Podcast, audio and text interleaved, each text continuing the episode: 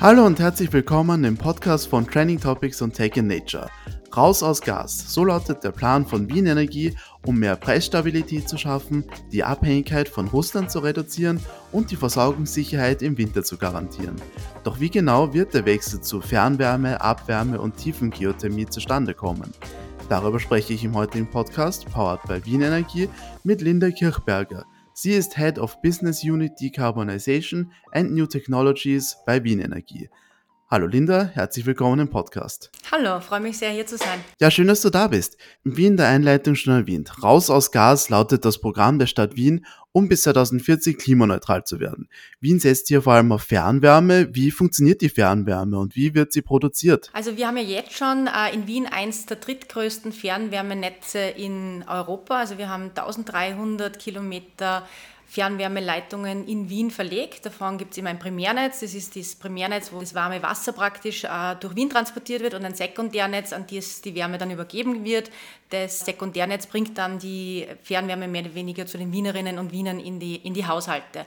Im Endeffekt, es wird, äh, funktioniert Fernwärme so, dass ich äh, eine Wärmequelle habe und diese Wärme praktisch von der Wärmequelle an das Wasser in den Primärnetz übergebe und wir haben dort ein Wasser bis zu 150 Grad Celsius in dem Primärnetz, das eben dann die ganze Stadt versorgt. Generell kann man momentan sagen, 40 Prozent vom Wärmebedarf in Wien wird über Fernwärme abgedeckt.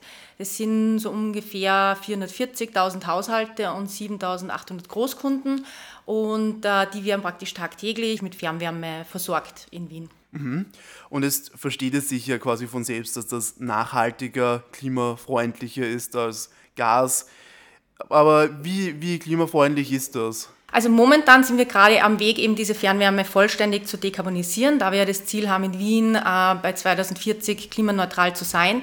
Das heißt, da gibt es natürlich verschiedene äh, Technologien, sehr neue Technologien, mit denen wir dieses bestehende Fernwärmenetz oder die, die Wärmequellen sozusagen dekarbonisieren wollen. Und da zählt die Wien Energie auf wirklich sehr neue Technologien. Auf der einen Seite auf die Tiefengeothermie. Da muss man auch wieder sagen, das ist ein wirklich äh, großes Glück für Wien, muss man sagen. Wir haben nämlich direkt unter Wien einen großen Wärmeschatz sozusagen in 3000 Meter Tiefe. Und mit der Tiefengeothermie kann man diese komplett CO2-freie Wärme aus der Tiefe eben produzieren und in das Fernwärmenetz einbringen und somit schon einen großen Teil der Fernwärme dekarbonisieren. 2040 ähm, werden wir laut unseren Ausbauplänen ungefähr einen Prozentsatz von 55 Prozent der Fernwärme in Wien aus diesen tiefen Geothermie-Projekten stellen können.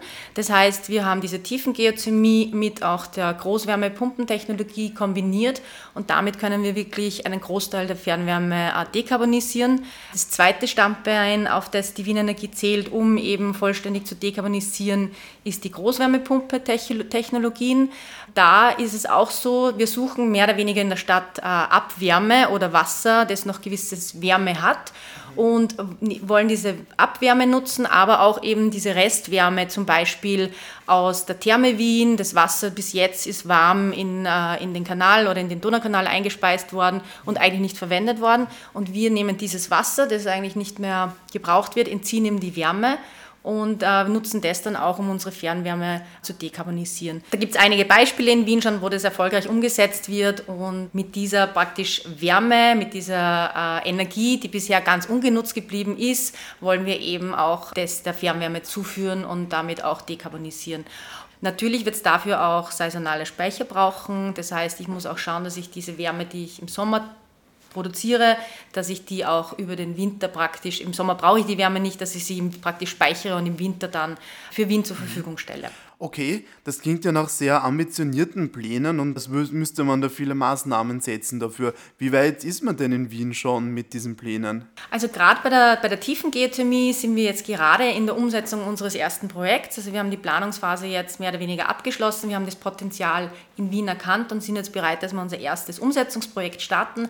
Das wird im 22. Bezirk sein und da sind wir gerade in den Vorbereitungen, dass wir wirklich diese Bohrungen äh, vornehmen, dass wir in 3000 Meter Tiefe dieses warme warme Wasser erschließen und dann praktisch an die Oberfläche bringen, dort über einen Wärmentauscher die, die Wärme dem Wasser entziehen, in die Fernwärme bringen mit einer Großwärmepumpe und dann das abgekühlte Wasser wieder in den Untergrund bringen. Das ist ein geschlossener Kreislauf und haben wir schon die ersten Vorbereitungsschritte jetzt um fürs Umsetzungsprojekt mehr oder weniger getätigt.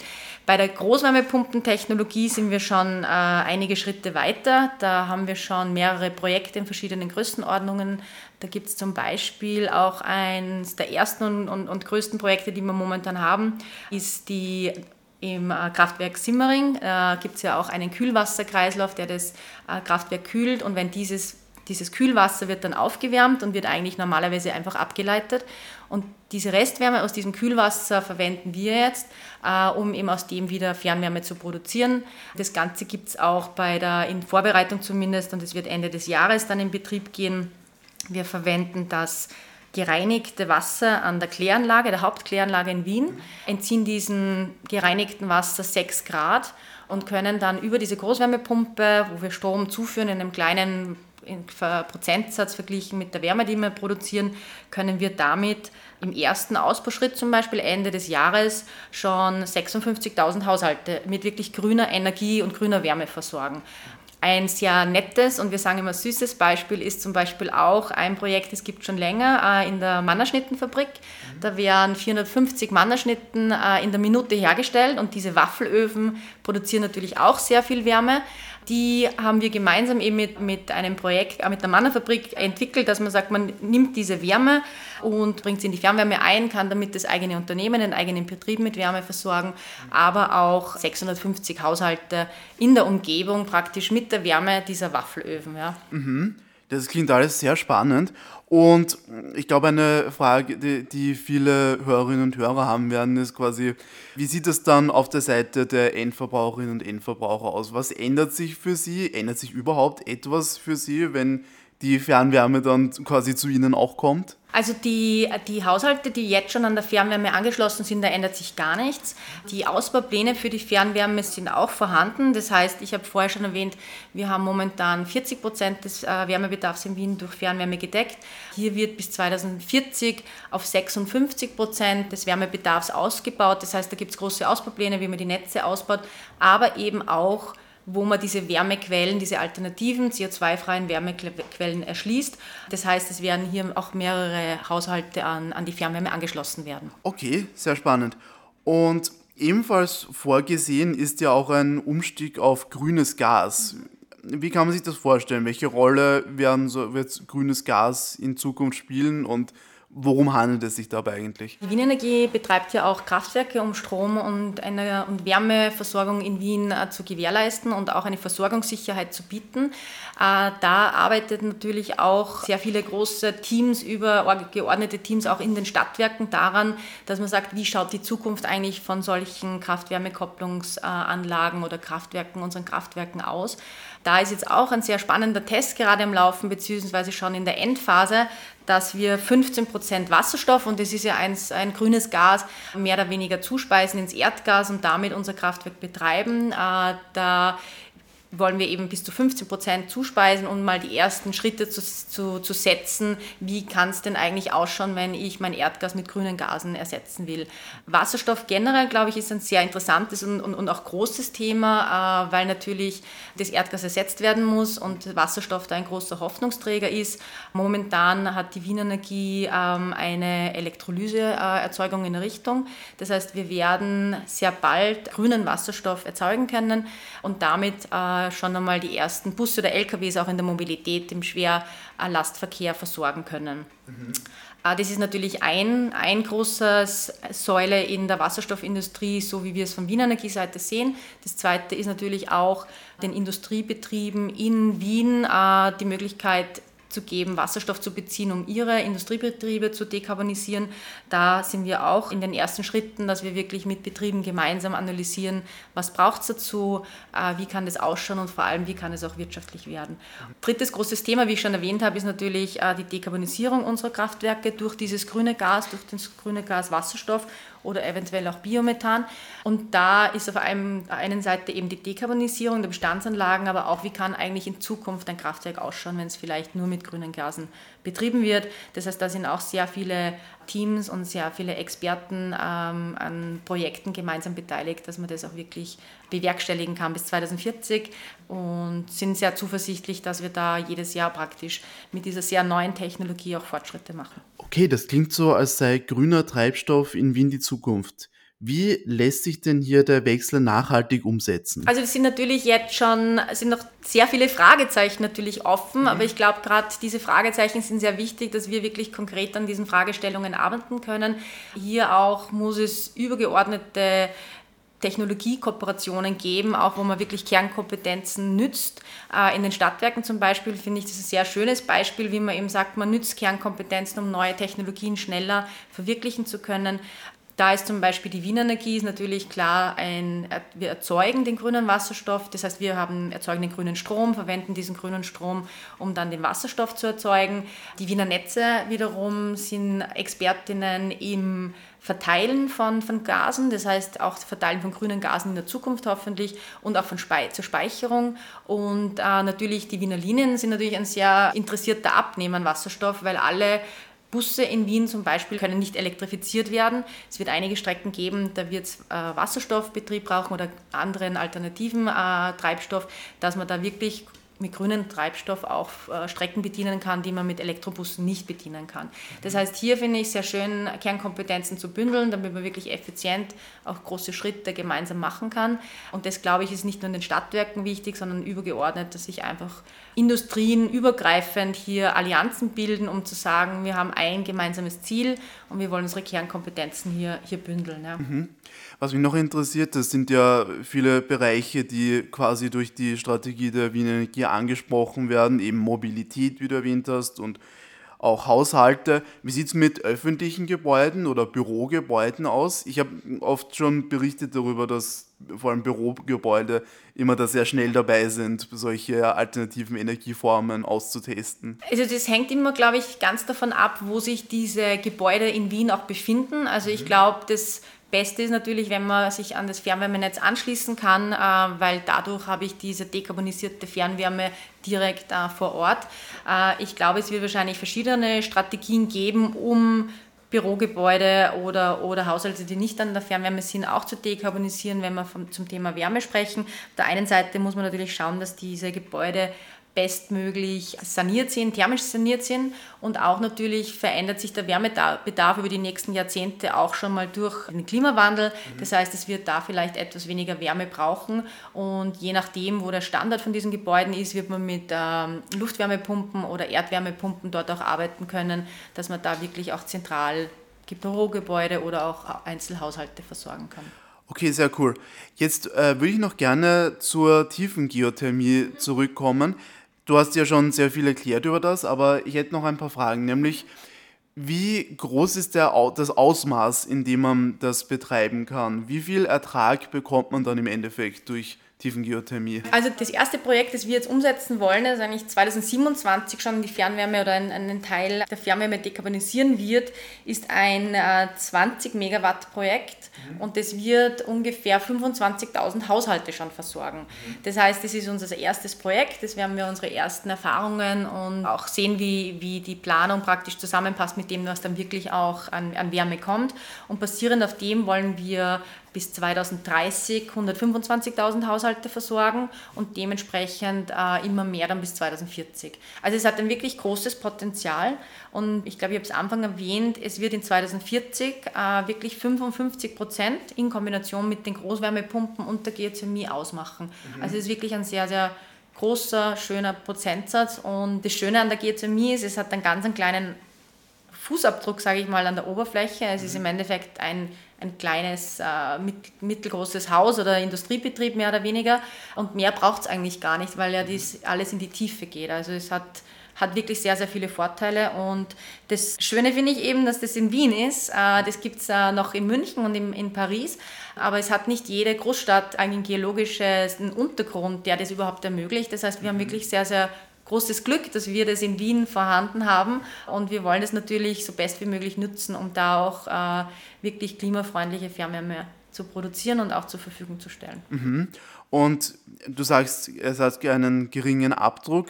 Gibt es irgendwelche Klima, also was den, den Klimaabdruck betrifft, irgendwelche Nachteile auch bei der tiefen Geothermie? Hat irgendeinen eine Auswirkung aufs Grundwasser oder irgendwas in der Art? Also die, äh, die Tiefengeothermie muss man sich vorstellen. Also erstens ist es in 3000 Meter Tiefe. Das heißt, man bohrt da wirklich weit hinunter und äh, wir sind natürlich da auch in Kooperation mit der, mit der OMV, die sehr große Bohrerfahrung hat. Aber im Endeffekt kann man sich das wie einen ganz geschlossenen Kreislauf vorstellen. Das heißt, es ist ein ganz geschlossener Kreislauf, wenn ich dieses Wasser 3000 Meter Tiefe nach oben fördere. Das ist auch nicht so, kann man auch nicht mit Trinkwasser vergleichen. Das ist ein Lagerstättenwasser, das ist, hat eine ganz andere chemische Zusammensetzung. Also es ist, es ist sehr salzhältig und im Endeffekt kommt es mit dem Grundwasser gar nie in Berührung, weil es ein geschlossener Kreislauf ist. Das heißt, wenn ich dieses Vorkommen erschlossen habe, wenn ich das finde, wenn ich das so vorkomme, wie die Geologen und die Geophysikerinnen das ausgearbeitet haben, habe ich da wirklich mit, mit sehr großer Sicherheit ein Wärmevorkommen, das mit dem ich 24 Stunden, sieben Tage in der Woche diese grüne Fernwärme produzieren kann. Ja. Mhm. Das heißt, dass Wien ja offenbar eine doch irgendwie exklusive Lage hat, sehr, die ja. das ermöglicht. Äh, gemeinsam mit München und Paris, hast du vorhin erwähnt. Was, brauch, was für Bedingungen braucht es denn dafür, dass man Tiefengeothermie betreiben kann? Du brauchst eben ein geologisches Reservoir, also ein, ein, ein, ähm, ein Gebiet in einer großen Tiefe, das eben das Wasser, wo auch Wasser vorhanden ist, das sich aufwärmen kann. Mhm. Das heißt, man kann sich vorstellen, dass je tiefer man praktisch in die Erde eindringt, desto wärmer wird ja auch äh, das Gestein. Das heißt, wir haben in 3000 Meter Tiefe ein Wasservorkommen, das äh, in diesem das, das Adaklar-Konglomerat vorhanden ist, das eben auf, das schon warm ist. Ja?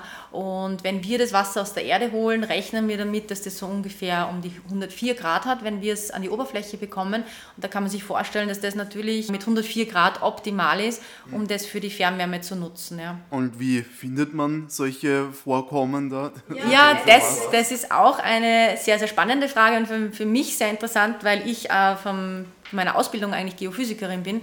Das heißt, was die Geophysikerinnen machen, ist, dass sie von der Erdoberfläche mit verschiedenen äh, geophysikalischen Methoden eigentlich ein Bild des Untergrunds der Geologie erstellen. Das heißt, es hat da seismische Messungen gegeben, auch zusammen mit der OMV, wo wir wirklich große 3D-Bereiche mehr oder weniger äh, abbilden können in der Tiefe. Das heißt, wir haben ein sehr gutes Verständnis, wie unsere Geologie unter Wien bis zu, sagen wir, 5000 Meter aussieht. Und aufgrund dieser seismischen Daten, die dann sehr langwierigen Prozessen ausgearbeitet werden, wird es auch nochmal mit dem ganzen geologischen Wissen, das man schon hat über, über den Untergrund in Wien ausgearbeitet. Und dann kann man eben ganz gut sehen, wo ein mögliches potenzielles Reservoir ist, wo man Wärme fördern kann. Äh, wir haben auch schon in 2012 einen Fördertest gemacht. Das heißt, wir haben eine Bohrung abgetäuft und haben auch schon erste Ergebnisse vor zwei, drei Jahren in einem Fördertest eben gesehen. Das heißt, wir wissen ganz genau, äh, wie dieses Wasser in dem Bereich aussieht, äh, welche Temperatur das hat und auch welchen Chemismus. Und so haben wir sehr viele Daten gesammelt über die letzten zehn Jahre und dadurch praktisch wirklich ein sehr, sehr gutes Verständnis vom Untergrund aufgebaut, um da jetzt unser erstes Projekt durchführen zu können. Mhm, wow, also eine sehr exakte Wissenschaft offenbar. Und weißt du von irgendwelchen anderen Orten in Österreich zum Beispiel oder in Europa, wo diese Möglichkeit auch bestehen würde und sie noch nicht genutzt wird? Also ich glaube, es gibt da einiges. In Österreich ist auch eine, ein Potenzial erhoben worden. In einigen äh, Regionen gibt es schon, also in Oberösterreich und der Steiermark es ist immer wichtig, dass dieses, diese Vorkommen da sind, wenn wir in der Nähe von einem Fernwärmenetz sind. Weil Wärme kann man nicht weit transportieren. Das heißt, es muss in der Nähe von den Abnehmern sein. Und das ist das Schöne in Wien. Es ist direkt unter Wien und wir als Wienerinnen und Wiener sind ja auch direkt die Abnehmer. Mhm. Das heißt, wir sind in sehr großer Nähe. Wenn wir jetzt zum Beispiel dieses Vorkommen, weiß ich nicht, 100 ähm, Kilometer außerhalb von Wien hätten, könnten wir es für Wien gar nicht erschließen, weil wir diese Wärme nicht so weit transportieren können. Alles klar, verstehe. Mhm aber das Potenzial ist auf jeden Fall schon noch da für den Ausbau in ja, Europa. Auf alle Fälle, auch in Wien haben wir natürlich jetzt ähm, die ersten Ausbaupläne über die nächsten Jahre in einem gewissen Reservoir, aber es gibt dann natürlich auch andere geologische Formationen, die man sich auch zwischenzeitlich anschaut, parallel dazu untersucht, um gegebenenfalls da auch noch praktisch mehr Geothermie nutzbar zu machen. Alles klar, und du hast vorhin gesagt, es handelt sich hierbei um einen Kreislauf. Sprechen wir hier von einer endenden Ressource? Immerhin neigen wir Menschen ja leider dazu, unsere Ressourcen zu erschöpfen. Gerade deswegen brauchen wir auch Tiefengeothermie. Also diese, die Bohrungen, die so wie wir das konzipieren, ist einfach wirklich so, dass wir dieses warme Wasser fördern aus dem Reservoir oben die Wärme entziehen über den Wärmetauscher und dann das gekühlte Wasser wieder einbringen aber im Endeffekt nicht, wir bringen es relativ weit weg, sodass sich das Wasser Zeit hat, dass es sich wieder aufwärmt, mhm. weil der Untergrund ist warm, also wir haben da ja praktisch pro 100 Meter immer Wärmezunahme und das heißt, das Wasser hat Zeit, dass es sich wieder aufwärmt. Also in, in unseren Zeiträumen, denkenden menschlichen Zeiträumen ist es wahrscheinlich, ist es nicht beschränkt. Ja. Mhm. Und jetzt hast du schon viel erzählt über die Tiefengeothermie und noch zur Abwärme. Wie ist da das Ausbaupotenzial? Da hast du, wie gesagt, da sind einige sehr innovative Ideen schon dabei, wie eben bei Manna zum Beispiel. Könnten das theoretisch andere Lebensmittelhersteller, Backwarenhersteller oder auch andere Unternehmen genauso machen? Also ich glaube, das Potenzial ist da auch schon erhoben worden und da gibt es natürlich auch auf der einen Seite Rechenzentren, die, die Wärme produzieren. Das heißt, das kann man äh, nutzbar machen. Wir haben auch ein Projekt, das war auch das erste Projekt der Wiener Energie bei der UNO-City, wo im Endeffekt die Abwärme von den ganzen Kühlmaschinen, also um die ganze Klimaanlage dort zu kühlen und auch die Rechenzentren zu kühlen, äh, nutzbar gemacht wird. Man kann sich anschauen, zum Beispiel Kältezentralen, also überall, wo Wärme produziert wird, die eigentlich nicht genutzt wird, kann man sich das anschauen. Natürlich auch immer im Aspekt, Wirtschaftlichkeit, wie viel Wärme wird produziert, wie viel kostet es, das dahinzustellen. Und da wird wirklich, glaube ich, gibt es viele, viele innovative Ideen und werden noch einige noch kommen, zu denen, die wir jetzt mittlerweile eh schon mehr oder weniger erarbeitet haben und auch umsetzen. Mhm. War sehr cool, das sind viele spannende Konzepte. Und noch eine letzte Frage, weil ich eben vorhin in der Einleitung erwähnt habe, ein Sinn von dem äh, Raus aus Gas ist ja auch eben, wenn man sich ein bisschen unabhängiger machen kann von anderen Ländern, wie zum Beispiel Russland in dem Fall. Wird das dann in Zukunft so sein, dass Österreich plötzlich eine Art Insel der Seligen wird? Es klingt ja nicht so, als würde Österreich durch all das selbst zu einem großen Energielieferanten werden, aber die Unabhängigkeit von Österreich, ist das möglich in Zukunft? Also ich glaube, wir tun alles, dass wir so viel wie möglich national äh, bewegen. Das heißt, es eine große Initiative, um äh, grünen Strom auszubauen, also PV-Anlagen, Wind und Wasser. Geothermie und Wärme habe ich jetzt eh schon erwähnt. Das versuchen wir so viel wie möglich natürlich hier lokal zu machen, um unabhängig zu werden wenn es Richtung Wasserstoff, grünen Wasserstoff geht und Biogas, da ist natürlich, wenn wir uns die Bedarfe anschauen, die so ein Kraftwerk zum Beispiel hätte, äh, dass man es äh, vollständig dekarbonisiert und den Wasserstoffbedarf, den wir brauchen, werden wir so viele Windräder kann man wahrscheinlich in Österreich gar nicht aufstellen, dass man den Bedarf von Österreich an Wasserstoff deckt. Das heißt, da wird es Import oder Lieferketten brauchen, da wird es Importkonzepte brauchen, wie wir aus Ländern, wo wirklich das ganze Jahr durch sehr viel Sonnenstrom oder Windstrom erzeugt werden kann, dass wir da Partnerschaften aufbauen. Aber ich glaube, ein, eins ist, glaube ich, in all unseren Köpfen drinnen, dass wir versuchen, so divers wie möglich uns aufzusetzen, dass wir nicht abhängig sind von einer von einer Quelle der Energie sozusagen. Das heißt, wir versuchen so weit wie möglich unser Portfolio zu diversifizieren, so aufzustellen, dass man eben nicht von einer äh, alleinigen Quelle abhängig ist. Und da tun sich momentan ähm, glaube ich, ganz Europa versucht, diese Lieferketten momentan aufzubauen und überlegt, wo ist es am besten, wo kommt der erste grüne Wasserstoff aus dem Ausland her. Mhm. Aber wie gesagt, das ist äh, gerade am, am Anfang und da wird man sehen, wie sich das in den nächsten Jahren entwickelt. Mhm. Ausgezeichnet. Dann hoffen wir, dass raus aus Gas in Wien funktionieren wird, dass Wien wirklich bis 2040 klimaneutral wird. Und ich wünsche auch Wien Energie viel Erfolg dabei. Vielen Dank für das Gespräch, Linda. Ja, vielen Dank auch. Ja, das war Linda Kirchberger von Wien Energie. Vielen Dank fürs Zuhören und schaltet auch das nächste Mal wieder ein, wenn wir spannende Gäste bei uns im Podcast begrüßen dürfen. Bis dann!